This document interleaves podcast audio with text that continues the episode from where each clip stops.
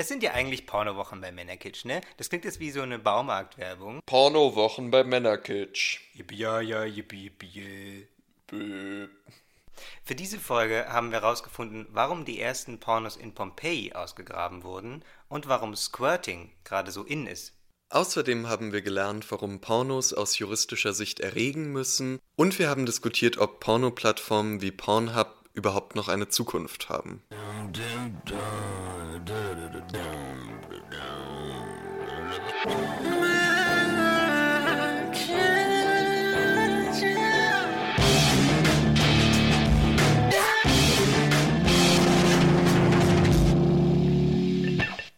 Und damit herzlich willkommen bei Männerkitsch. Max nimmt noch kurz einen Schluck Wasser und dann geht der wilde, der wilde Ritt weiter durch. Oh, hallo. Der wilde Ritt durch die Pornogeschichte dieses Mal. Das wird spannend. Das wird spannend. Männerkitsch ist ein Podcast von Funk, von ARD und ZDF. Zuallererst, zuallererst, zuallererst mal muss ich sagen, also ich freue mich extrem darüber, dass äh, wir eine so aktive Community auf Instagram dazu gewonnen haben seit unserer letzten Folge. Wir haben super viele Zuschriften bekommen, wir haben super viele Anregungen von euch bekommen. Dafür vielen Dank und äh, ich hoffe, ihr bleibt dabei und schreibt uns auch zu dieser Folge. Voll.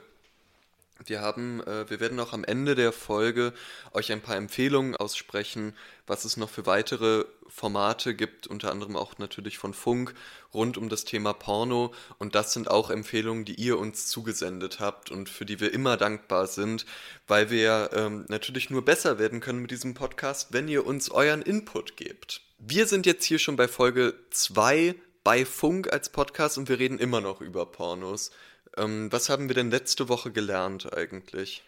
Also letzte Woche haben wir ja vor allem uns darauf konzentriert, wie Pornos uns beim Sex helfen können. Was für Auswirkungen eigentlich Pornos haben auf unser Sexleben, was für Auswirkungen auch Männerrollen und Männlichkeit, die in Pornos dargestellt werden, auf uns haben.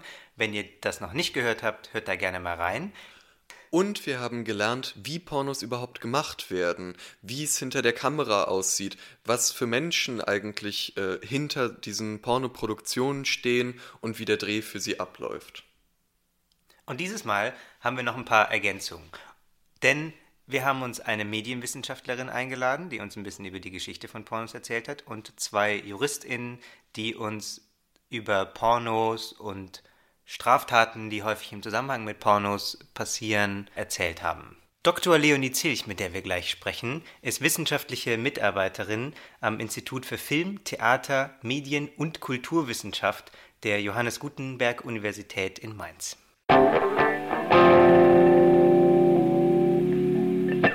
Wie schön, dass du dabei bist. Hallo Leonie Zilch, es ist schön, dich kennenzulernen. Dr. Leonie Zilch, Max. Dr. Leonie Zilch, Entschuldigung. Hallo Dr. Leonie Zilch, schön, dass du dabei bist. Ja, vielen Dank. Ich freue mich sehr, hier zu sein. Du arbeitest ja jetzt schon eine ganze Weile, auch in deiner Doktorarbeit, wissenschaftlich zu Pornos. Was interessiert dich denn eigentlich daran? Na, es gibt ja gewisse Unterschiede bei Filmen. Also ich meine jetzt zum Beispiel einen Pornofilm, den gucken wir uns ja, also der macht mit unserem Körper was anderes. Also der erregt uns potenziell, wenn wir den erregend finden genauso wie ein Horrorfilm vielleicht unangenehm ist, der setzt uns in einen gewissen Angstzustand oder ähm, dass, also dass wir uns unwohl fühlen, dass wir schreckhaft sind, vielleicht auch manchmal Ekel empfinden oder sowas. Und auch ein Melodrama ähm, führt vielleicht dazu, dass wir weinen. Also es ist einfach die Idee, dass es bestimmte Filmgenres gibt, die den Körper der Zuschauenden nochmal anders ansprechen, als das vielleicht jetzt ein normaler klassischer Hollywood-Film geht. Und das sind halt ähm, Genres, die so historisch, gesellschaftlich weniger anerkannt sind oder angesehen sind. Also auch die Horrorfilmforschung ist jetzt so seit den 80ern passiert da viel, aber vorher war das ein Genre, was eigentlich wenig Beachtung gefunden hat.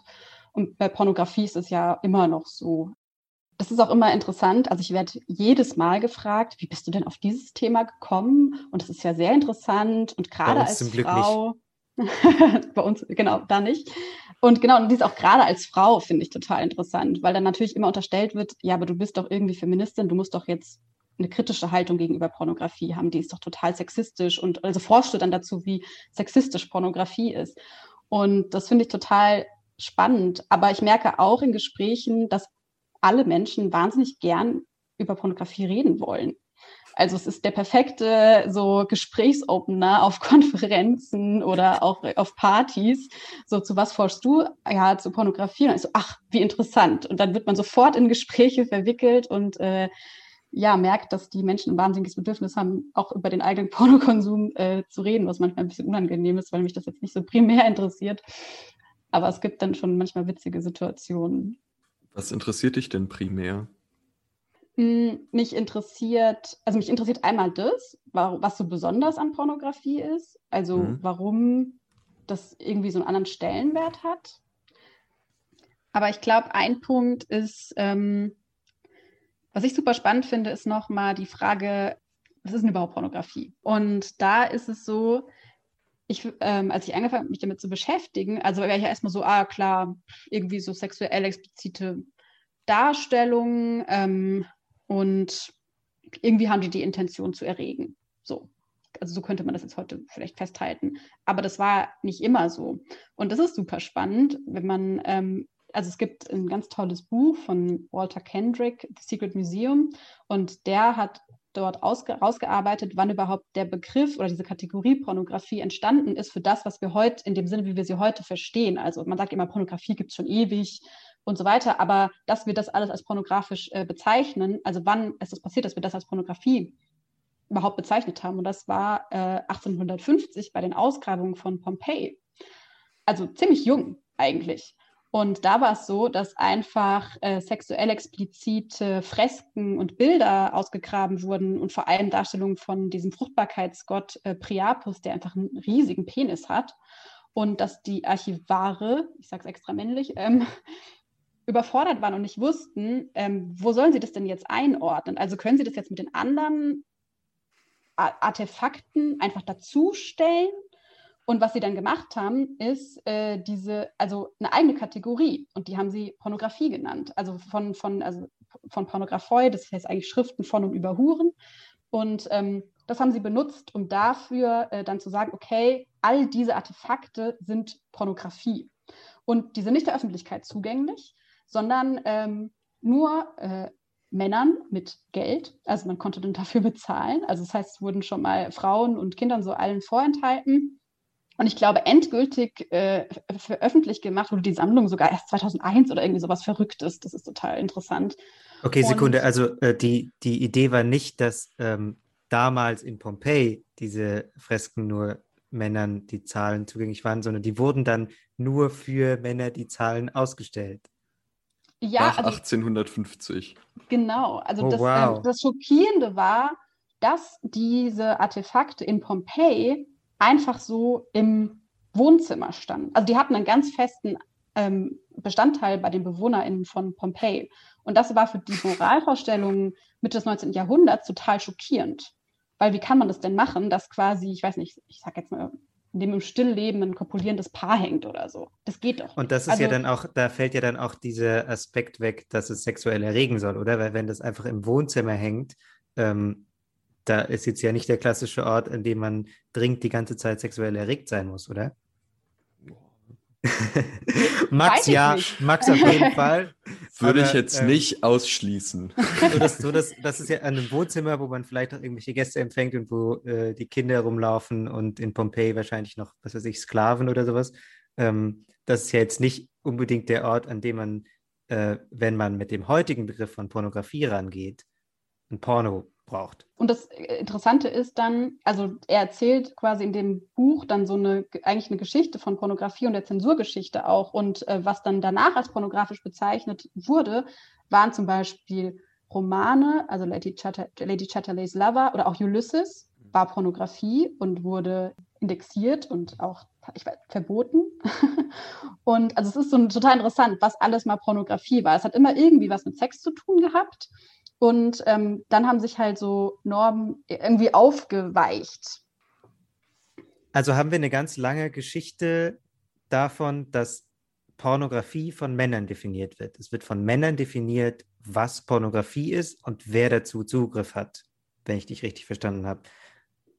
Wie wirkt, wirkt sich das heute noch aus auf die Pornos, die wir heute haben oder auf die Idee von Pornos, die wir heute haben?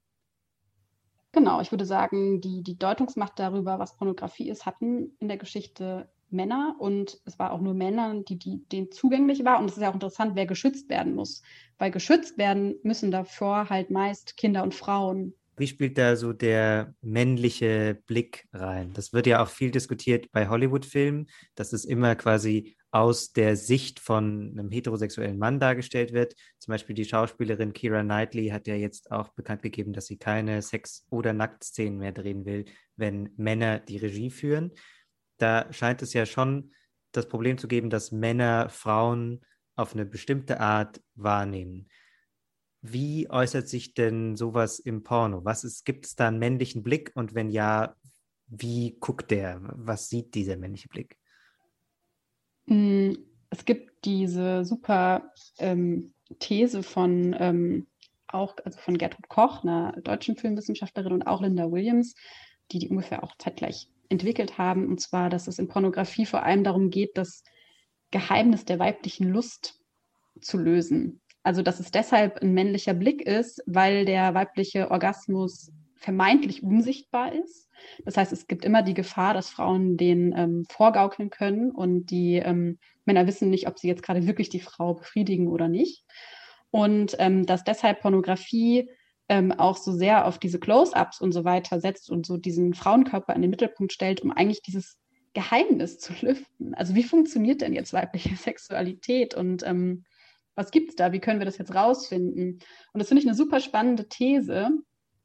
Deswegen ist es ein männlicher Blick. Also es sind diese typischen Kamerapositionen, die wir kennen, auch diese Point-of-View-Shots, dass sogar der Kameramann selbst involviert ist. Aber wir sehen ja auch nie den Männerkörper. Das finde ich eher so interessant. Ich meine, das sind ja eigentlich gesichtslose Penisse, die wir in einem Mainstream-Hetero-Porno sehen.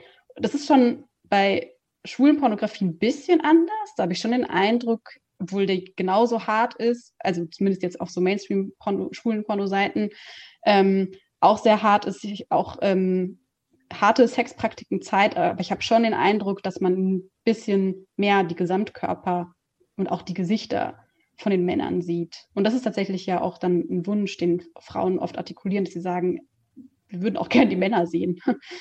Ich fand diese These sehr spannend, dass quasi Pornos, wenn ich das richtig verstanden habe, ein äh, Forschungsprojekt von heterosexuellen Männern für heterosexuelle Männer ist, damit äh, man endlich mal versteht, wie Frauen Sexualität erleben.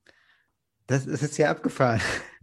also das, äh, das hätte ich nie so, äh, auf die Idee wäre ich nie gekommen. Aber nee, ich auch nicht. Die These wurde auch natürlich ein bisschen, wurde auch zurückgenommen von Linda Williams, also die hat das so überspitzt auch formuliert, weil ähm, das ja wiederum auch daran liegt, dass Linda Williams vor allem heterosexuelle Pornografie ähm, untersucht hat, also diese Golden Age of Porn-Filme vor allem.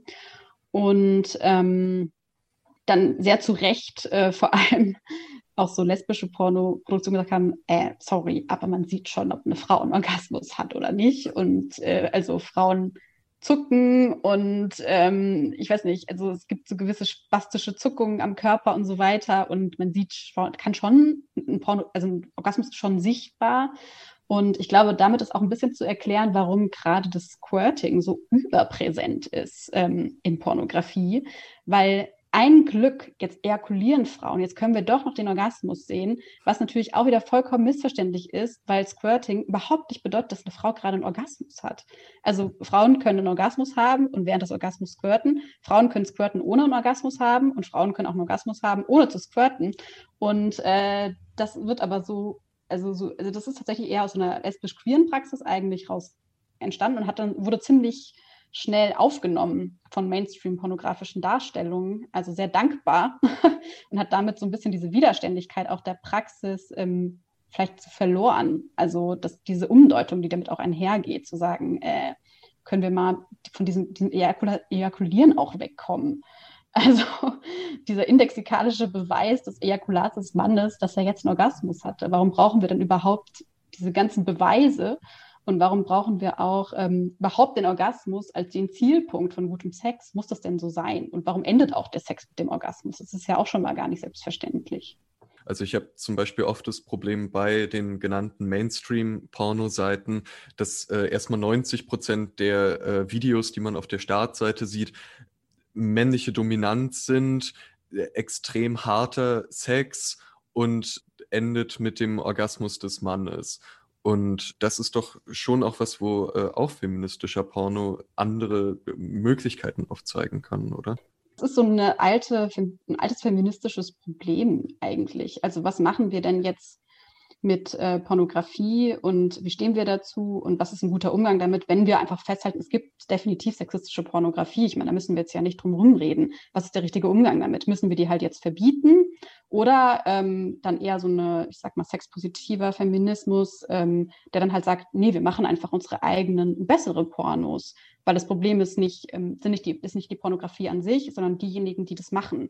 Und gerade, es gibt immer diese Golden Age of Porn, das war so in den 70er Jahren vor allem, also der erste Film, der dann immer genannt wird, ist Deep Throat.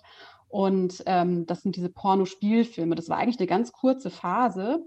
Und das waren vor allem männliche Regisseure, die meistens auch noch cinephil gebildet waren und eben Pornografie gemacht haben. Das waren so Spielfilme mit dann Porno, also ausführlichen Pornoszenen drin. Und dadurch ist Pornografie dann so schick geworden und populär. Und äh, daran gab es einfach viel Kritik, weil die Filme sind sexistisch und problematisch, viele. Und darauf ist dann eben das entstanden, was man am Anfang vielleicht Frauenpornografie genannt hat, dann halt feministische Pornografie. Und ich würde sagen, ähm, aber natürlich gibt es diese männliche Riege noch, aber es verändert sich gerade sehr. Also es gibt inzwischen ja immer viel mehr feministische und queere Pornografie, ähm, was halt nicht jeder weiß. Aber ich glaube, dieses Bild, was wir von Pornografie haben, das ist eigentlich noch verhaftet in, in dieser Zeit der 80er Jahre. Also da hinken, hinkt die öffentliche Wahrnehmung manchmal so ein bisschen hinterher. Also jetzt heute hatten wir bei äh, Pompeii, dass es Männer waren, die diese Bilder ausgegraben haben und Männer waren, die definiert haben, was das für Bilder sind, hat einen konkreten Effekt dass es äh, Männer sind, für die Pornos gedreht werden und die auch mitentscheiden, wie Pornos gedreht werden, hat einen gewissen Effekt. Und so auch, dass Männer Algorithmen schreiben, die bestimmen, was Sex ist oder vor allem, was pornografische Inhalte sind im Internet, hat genauso einen Effekt, wie wir pornografische Inhalte sehen und wie wir auch lernen, äh, wie, äh, was die Definition ist von pornografischen Inhalten. Würdest du ja. da mitgehen? Was, äh, also Facebook und Instagram entscheiden ja auch eigentlich jeden Tag, was Pornografie ist und was nicht. Denn wenn eine Frau ein oberkörperfreies Bild hochlädt, wird das gelöscht. Wenn ein Mann das macht, ist das okay. Das heißt, auch hier haben wir ähm, einen mächtigen Player, der dann entscheidet, das hier ist pornografisch, das ist, davor müssen unsere Konsumenten und KonsumentInnen geschützt werden. Und das hier ist nicht pornografisch. Warum sind Männer so viel weniger ein Sexobjekt? Ja, ich weiß nicht. ich, ähm, klar, der weibliche Körper ist irgendwie anders sexualisiert. Ich meine, das ist ja immer dann das, was wir auch mitkriegen, dass zum Beispiel auch äh, Bilder gelöscht werden, wo man, ich glaube, einmal gab es eine Frau in einem Slip mit einem T-Shirt und man hat Blut am Slip gesehen und dann wurde es gelöscht, weil man gesehen hat, dass die Frau offensichtlich ihre Tage hat und genau, das wurde gelöscht, hat natürlich, also geht, geht, gar nicht. Was soll das? Ähm, ich glaube, das ist, sind einfach ziemlich klare Vorstellungen, wie ein Frauenkörper vielleicht auch auszusehen hat und wie, wie, de, wie man den auch zeigen darf. Und es hat natürlich auch was damit zu tun, wer sind denn jetzt die Leute, die da sitzen und zum Beispiel diese Videos filtern und was empfinden die als anstößig? Ne? Ich meine, das ist die gleiche Frage bei den Algorithmen. Es gibt ja auch diese ähm, Algorithmen, die Pornografie erkennen sollen und dann sperren und filtern soll. Und was die Algorithmen erkennen, wird, ist natürlich abhängig davon, mit welchem Material man die füttert. Und äh, da gab es mal so eine Medi Metastudie, die ist aber jetzt auch schon wieder vier oder fünf Jahre alt. Und da waren die natürlich noch lange nicht so weit, aber dass diese Bild, automatischen Bilderkennungsalgorithmen tatsächlich ähm, vor allem nur nackte Frauen, die weiß sind, als Pornografie erkennen und irgendwie Körper, die von der Norm abweichen, nicht als pornografisch filtern, weil, naja, naheliegend, wer sind denn die Programmierer, was ist für die Pornografie und dann füttern die die eben mit den Klischeevorstellungen von einem heteronormativen äh, Körper, den wir äh, irgendwie kennen und der ist halt irgendwie weiß, schlank und möglichst wenig behaart und ähm, ja, dann erkennen das die Algorithmen. Und das haben wir aber ja nicht nur, also das haben, ich meine, zum Beispiel so eine Technik, Geschichte ist auch total interessant, nochmal zu gucken. Also es gibt, ich weiß nicht, es gibt zum Beispiel, eine Kollegin von mir hat auch äh, so ein bisschen sich damit auseinandergesetzt und gesagt, ja, okay, wie wurde denn zum Beispiel Photoshop entwickelt oder das JPEG-Format? Und da gibt es immer eine lustige Geschichte von irgendwie, ich glaube, äh, sag ich mal, Playboy-Covern, die dann das erste komprimierte Bild waren oder so. Das ist natürlich irgendein random Ding, also irgendein, irgendein Objekt, was halt dann die Programmierer der Zeit genommen haben, um es auszuprobieren. Aber es ist ja schon interessant, dass es dann irgendwie sich wiederholt, dass es so sexuelle Bilder sind. Also wie so ein, wie so ein, so ein Male Joke, dass man das dann eben gemacht hat. Aber das hat natürlich in dieser Häufung, hat das natürlich schon eine gewisse Prägnanz und Aussagekraft. Ich habe ja das Interview nochmal ein bisschen geschnitten, ne? Mhm. das wir über Zoom aufgenommen haben mit Leonie, ein paar Tage nachdem wir es geführt haben. Und ich finde einfach, es waren so viele spannende Sachen drin. An einige habe hab ich mich gar nicht mehr erinnert, einfach weil die Thesen, die es gibt zu Pornos, so spannend sind. Also, dass Porn, ich bin immer, hänge immer noch daran, an dieser These, dass Pornos irgendwie so ein äh, Forschungsprojekt für Heteromänner sind. Mhm. über weibliche Sexualität, weil das irgendwie so diese ganze Ästhetik so in ganz neues Licht setzt.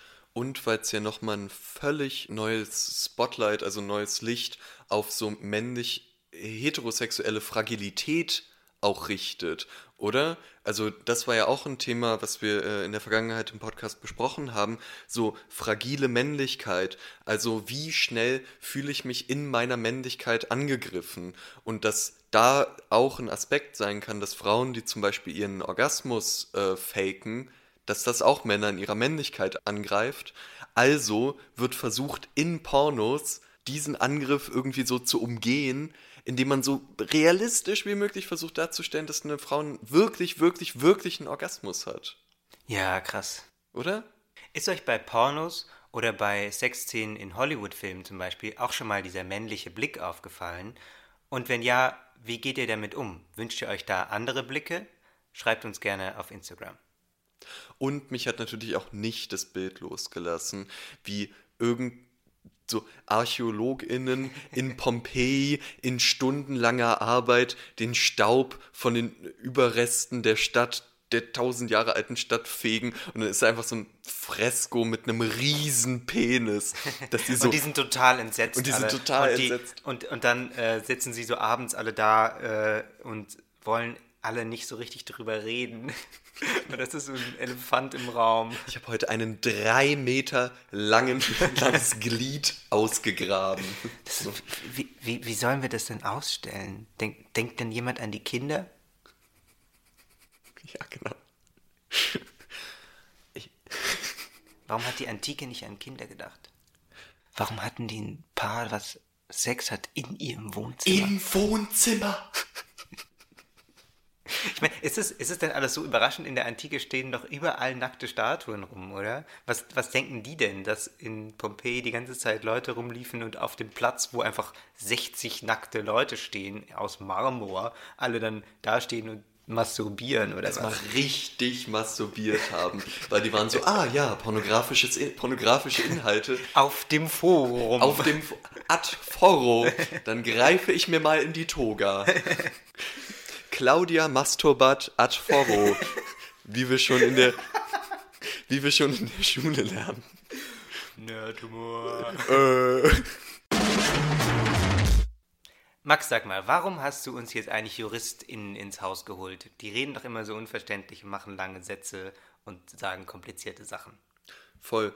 Das ist auf jeden Fall was, wovor ich auch tendenziell erstmal Angst habe aber ich hatte das Gefühl, ein wirklich sehr, sehr großer blinder Fleck, den wir ähm, in unserem äh, Porno-Überthema äh, hier hatten, waren problematischer Porn, problematische Pornos, ähm, Missbrauch in Pornos, der auf Pornoseiten zu sehen ist. Und ich finde eben immer, wir haben da öfter schon drüber diskutiert, auch in der Vorbereitung, ja.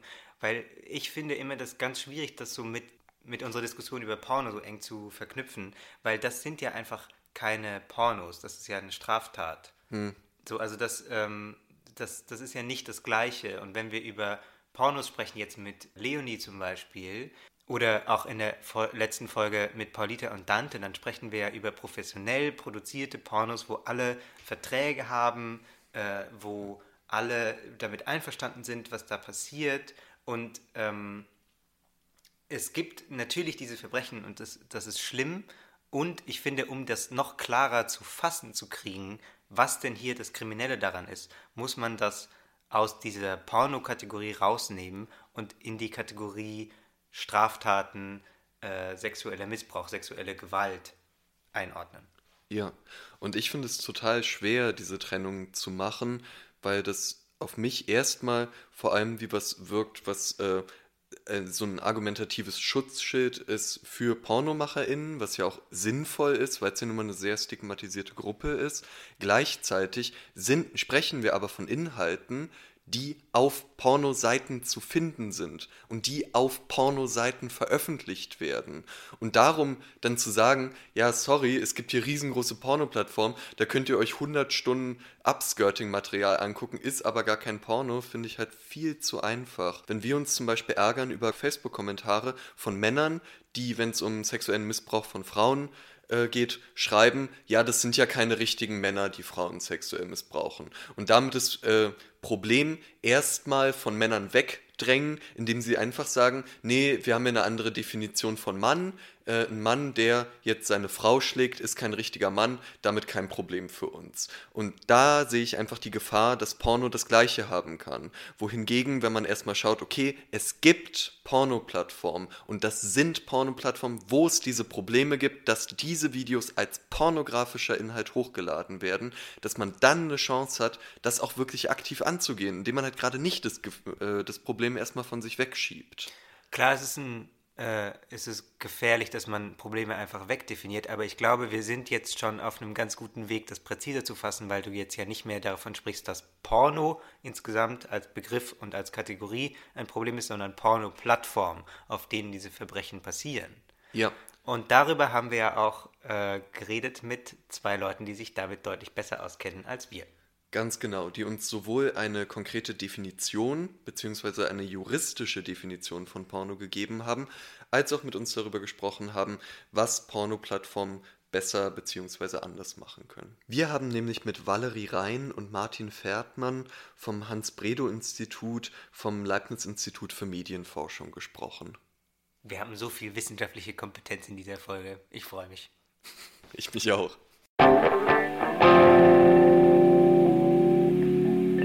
Ihr habt ja zusammen ein Projekt, in dem ihr euch mit Porno-Plattformen beschäftigt. Was interessiert euch denn an denen? Also wir sind in das Projekt gestartet zu Porno-Plattformen, weil wir äh, mitbekommen haben, dass Ende letzten Jahres Pornhub äh, sich dazu entschieden hat, fast 80 Prozent der Inhalte auf der Plattform zu entfernen. Und das fanden wir ganz interessant, was die Hintergründe davon sind.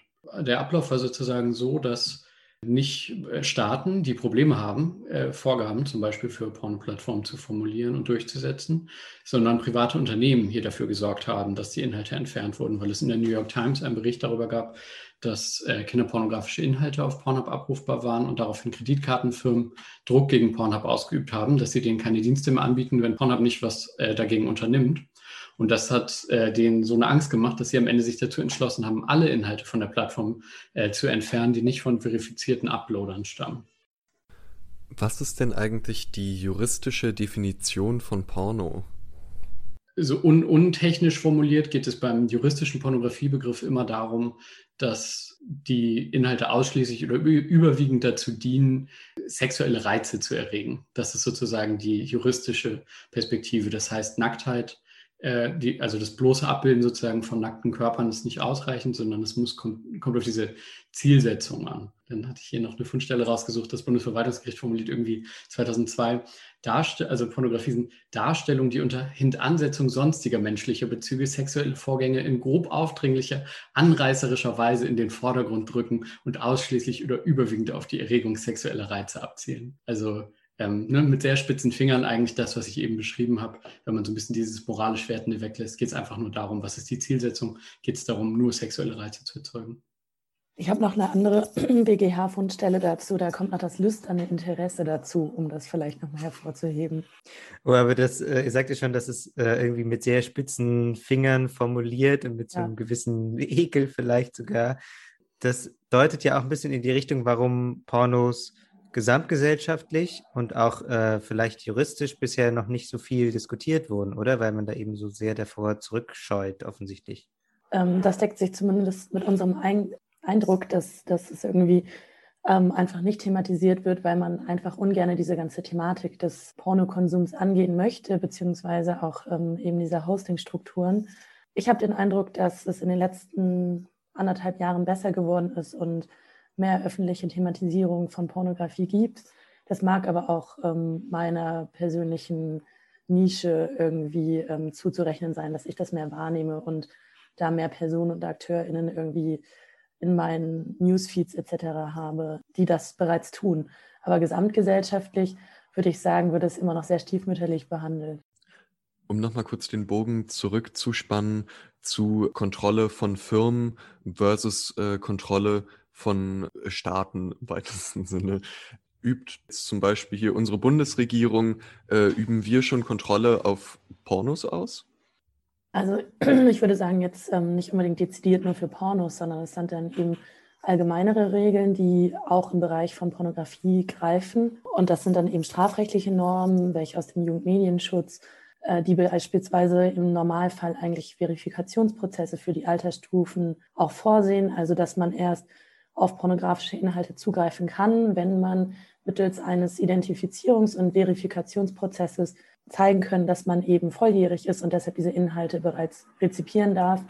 Also, dass ähm, ich in der Lage bin, wenn da steht, sind Sie 18, dass ich auf Ja klicken kann, weil ich das Wort Ja schon lesen kann. also so ist es auf einigen Seiten ausgestaltet, das ähm, wird den an, Gericht, rechtlichen Anforderungen allerdings nicht gerecht. Also eigentlich sind hm. Mechanismen vorgesehen, die eben, also es gibt, äh, es ist jetzt kein, kein konkretes Format vorgeschrieben, wie das sein muss, sondern es werden mehrere vorgeschlagen aber das jedenfalls reicht eigentlich nicht aus. Ja, vielleicht noch, um sozusagen hinzuzufügen, das ist eine ganz paradoxe Situation. Ne? Es gibt eine Rechtslage, die eigentlich sehr streng ist und darauf abzielt, dass du wirklich nur im Internet Pornografie anschauen kannst, wenn du quasi das Äquivalent zu, was man so macht, wenn man vielleicht mal online einen Kreditantrag macht oder so. Ne? Also zum Beispiel so ein Post-Ident-Verfahren oder so ein Webcam-Authentifizierungsverfahren, wo man seinen Ausweis in die Kamera hält und sein Gesicht und so weiter. Also das ist sozusagen die, die gesetzgeberische Idee, äh, wie Zugriff auf Pornografie im Internet möglich sein sollte, nur um Jugendschutz zu betreiben.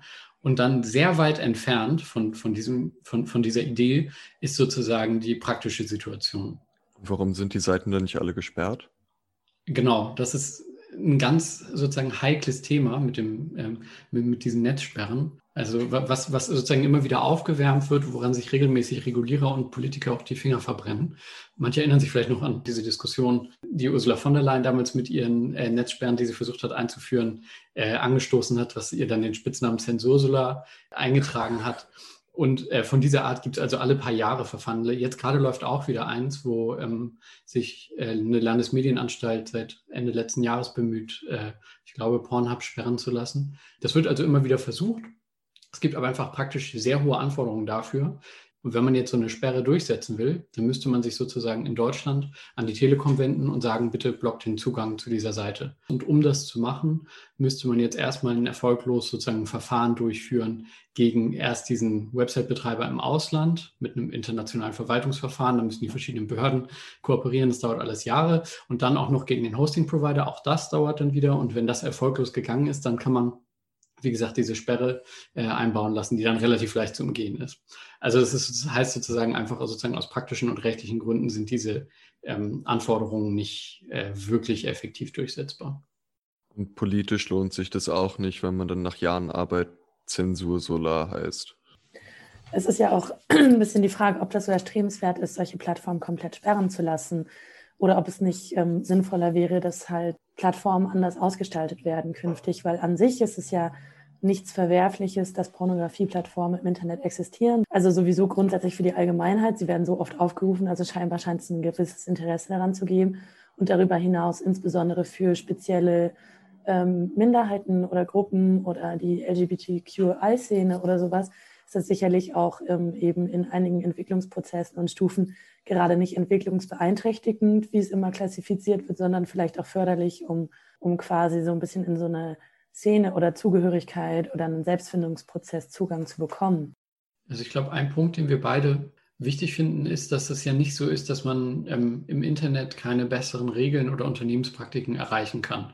Also ähm, ist es jetzt nicht so, dass man einfach sagt, oh ja, man kann sowieso nichts machen, äh, die Plattform machen, was wir wollen und wir können nichts durchsetzen. Wir erinnern uns zum Beispiel noch, oder viele zumindest, dass man früher auf Kino.to oder Kinox.to äh, Sachen geschaut hat und dann durch eine Kombination von stärkerem, sozusagen stärkerem Regulierungsdruck und Vorgehen von den Leuten, die, denen die Filme gehörten, die da hochgeladen wurden und gleichzeitig sozusagen eine Veränderung im Markt, also dass Netflix äh, und Co. immer beliebter wurden, ist das einfach nicht mehr so relevant.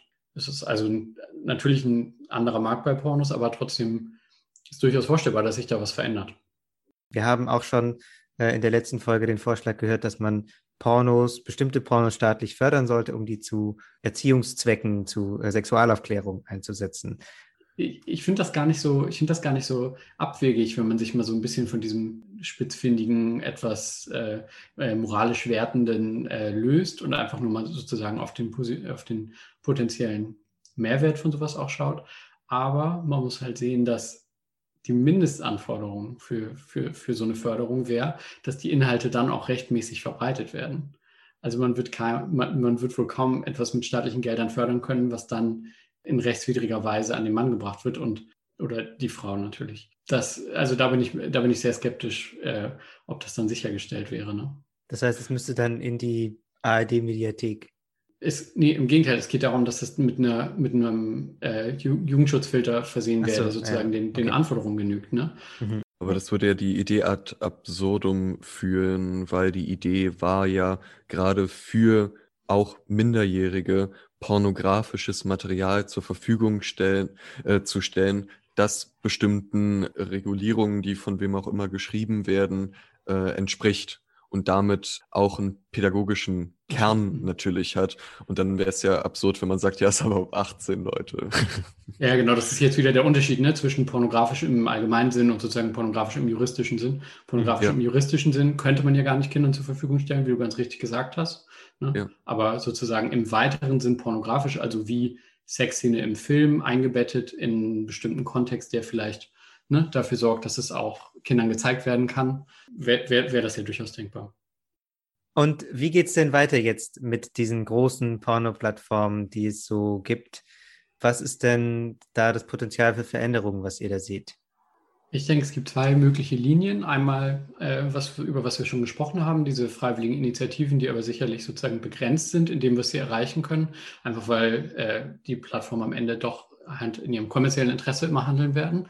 Aber es gibt noch eine ähm, sozusagen andere Linie, nämlich einen zivilgesellschaftlichen Diskurs, der äh, in Bewegung ist. Aktuell zum Beispiel auch mit einer Petition von einer Initiative, die Anna Nackt heißt und von Betroffenen von Non-Consensual Porn angestoßen wurde, der auf jeden Fall äh, wichtige Vorschläge, denke ich, macht dafür, wie man die Regeln für Pornoregulierung im Internet äh, verbessern könnte. Genau, und da schlagen die ja beispielsweise vor, und das wäre so ein Ansatz, dass Pornografieseiten, es gibt das sogenannte Netzwerkdurchsetzungsgesetz, ähm, das beispielsweise auf Facebook, Twitter und Co. anwendbar ist, ähm, bei denen tatsächlich die Rolle von Plattformen betrachtet wird und wie Plattformen dafür verantwortlich sind, welche Inhalte bei ihnen gehostet werden und vorhanden sind und dass sie nach gewissen ähm, Mechanismen ähm, der Benachrichtigung dafür Sorge tragen und auch die Haftung auf sie übergeht, dass die Inhalte weiter vorhanden sind.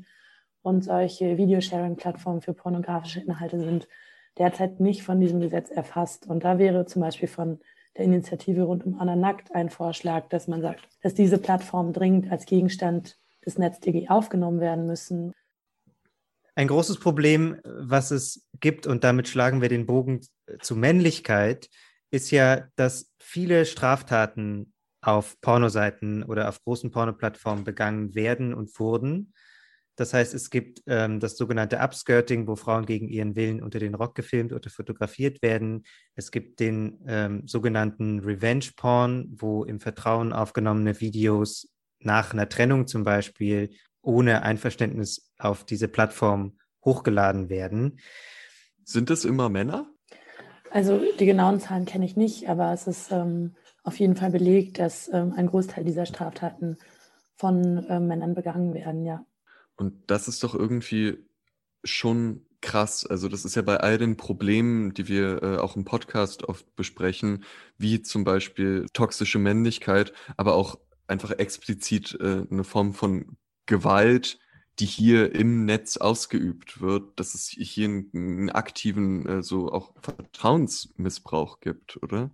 Also es ist auf jeden Fall eine ganz extreme äh, Beeinträchtigung sozusagen des allgemeinen Persönlichkeitsrechts und des Rechts am eigenen Bild, solche im Vertrauen aufgenommenen äh, äh, Videos oder, oder, oder Bilder quasi der Öffentlichkeit da preiszugeben und ja auch einer sehr toxischen ihrerseits Öffentlichkeit, was sich natürlich ohne sozusagen das selbst durchlebt äh, zu erhaben, kann man, glaube ich, auch das, das Trauma, was damit verbunden ist, schlecht beurteilen, aber es ist jedenfalls eine extreme Beeinträchtigung von ganz wesentlichen äh, Rechten, äh, die da stattfindet. Dieser Gewaltbegriff, der damit dann so assoziiert wird, der ist, glaube ich, für die politische Diskussion sicherlich ähm, sozusagen berechtigt und hilfreich. Im rechtlichen Kontext ist es ein bisschen so, dass wir, also wenn wir im Strafrecht operieren, unter Gewalt sehr bestimmte sozusagen Sachen verstehen, zum Beispiel im Nötigungstatbestand, was ist da Gewalt, ne, was ist beim Raub Gewalt. Ähm, und da würde das wahrscheinlich nicht drunter fallen, aber das soll gar, gar nicht heißen, dass der, der Begriff sozusagen, um eine, eine politische Forderung und auch ein Problembewusstsein zu schaffen, nicht, nicht hilfreich sein kann. Aber es ist ja ein ganz klarer Unterschied zu einvernehmlich, professionell, vielleicht sogar produzierter Pornografie. Also es ist ein ähnlicher Unterschied wie zwischen äh, einem Video, wo jemand verprügelt wird und einem Actionfilm zum Beispiel. Man sieht vielleicht ähnliche Sachen, aber es ist einfach überhaupt nicht das Gleiche. Absolut. Klar, also es ist ein, das, die, die, einzige Gemeinsamkeit ist, und das ist ja auch das, gerade das Problem, dass diese äh, völlig verschiedenen, völlig verschiedenen Inhalte nebeneinander auf, auf Plattformen äh, landen und äh, fast schon gleichermaßen konsumiert werden. Ne? Das ist eigentlich das Problem. Es ist ja auch irgendwie ein ganz spannender und sehr spezifisch männlicher Startbestand, denn ähm, wie du schon gesagt hast, werden diese Dinge ja in, überwiegend von Männern produziert und auch dann überwiegend für andere Männer im Internet hochgeladen. Und, und auch konsumiert, genau. Genau, ja. Ja, also würde ich schon sagen, so, das zeigt zumindest die Erfahrung oder auch die Zahlen zeigen das auch, dass das eben regelmäßig von Männern begangen wird und auch von Männern konsumiert.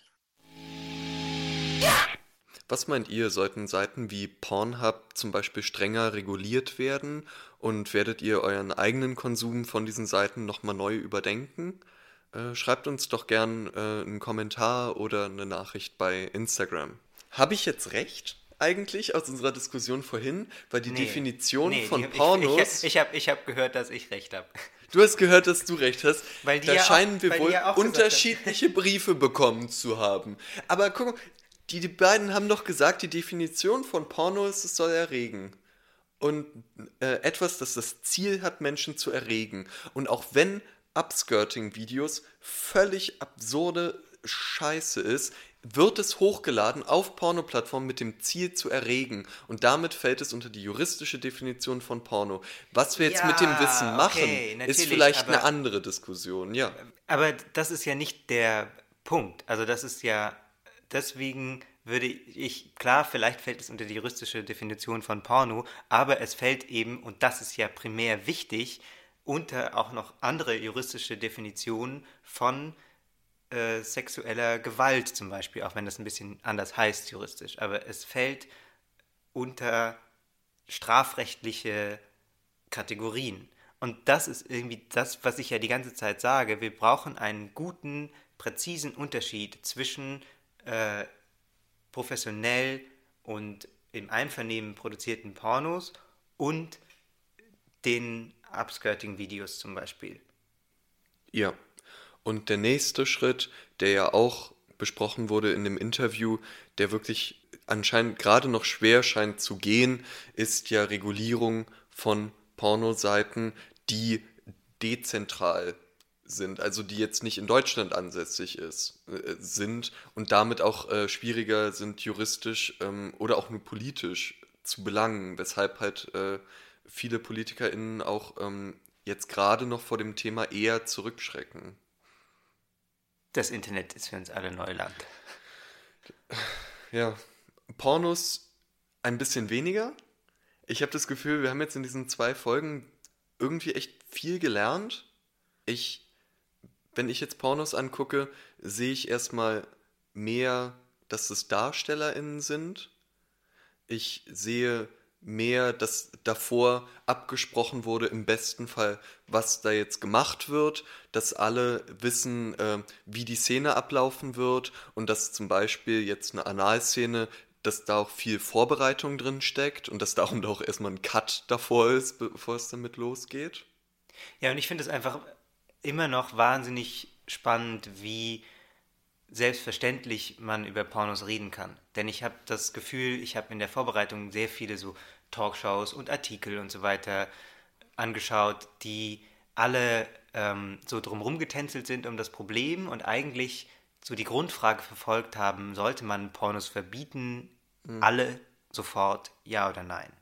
Und das ist natürlich eine ganz, ganz andere Herangehensweise als die wissenschaftliche, die wir hatten bei Leonie, als selbst als die juristische, die ja auch, wo es ja auch nicht darum geht, Pornos zu verbieten, ja oder nein, sondern einfach darum, Menschen zu schützen vor Verbrechen wie Upskirting. Und gesetzliche Rahmen zur Verfügung zu stellen, äh, in dem man schauen kann, wie die verschoben werden können äh, und wie Porno sich darin platzieren kann vielleicht.